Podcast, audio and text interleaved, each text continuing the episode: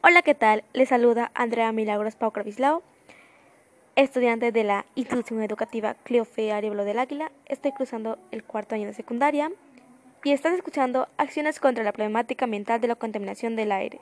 En esta oportunidad trataré la contaminación ambiental, ya que es uno de los principales problemas que vienen aquejando al planeta y a nuestro bienestar integral. Esto a causa de nuestras malas acciones, que influyen mucho en cuanto al impacto de la calidad del aire. Asimismo, las principales actividades humanas promotoras de la contaminación del aire son la quema de combustibles fósiles, la agricultura, las industrias y transportes públicos, que, con su expulsión de gases contaminantes tales como el CO2, contaminan el aire que respiramos.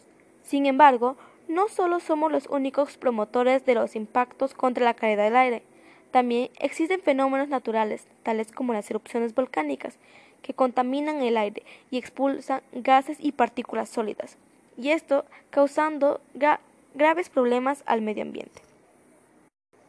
Los gases expulsados por las industrias y transportes públicos influyen al deterioro de la capa de ozono, y entre los contaminantes más perjudiciales para la capa de ozono se encuentran los clorofluorocarbonos, este, al llegar a la estratosfera, entran en un proceso de división que los obliga a liberar los átomos de cloro, los cuales destruyen completamente la capa de ozono.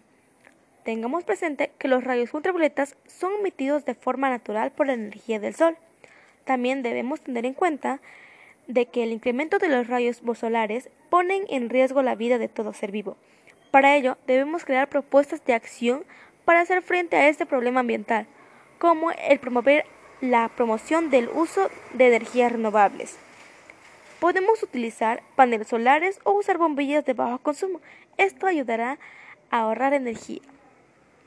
Implementar programas y proyectos de inversión pública para gestionar los residuos sólidos. Para ello podemos usar las tres R's de la ecología, que quiere decir reducir, reutilizar y reciclar. Utilizar los sistemas de renovación y filtrado del aire y hacer uso de materiales amigables para el medio ambiente y la salud. Para ello, podemos utilizar cubiertos y vajillas biodegradables, con el fin de no contaminar más nuestro medio ambiente. En conclusión, debemos promover el cuidado del medio ambiente. Para ello, es necesario el compromiso y la voluntad de todos, para cuidar al medio ambiente con acciones responsables y ecológicas que nos ayudarán a construir un ambiente agradable para todos. Sé el cambio que quieres ver en el mundo. Gracias.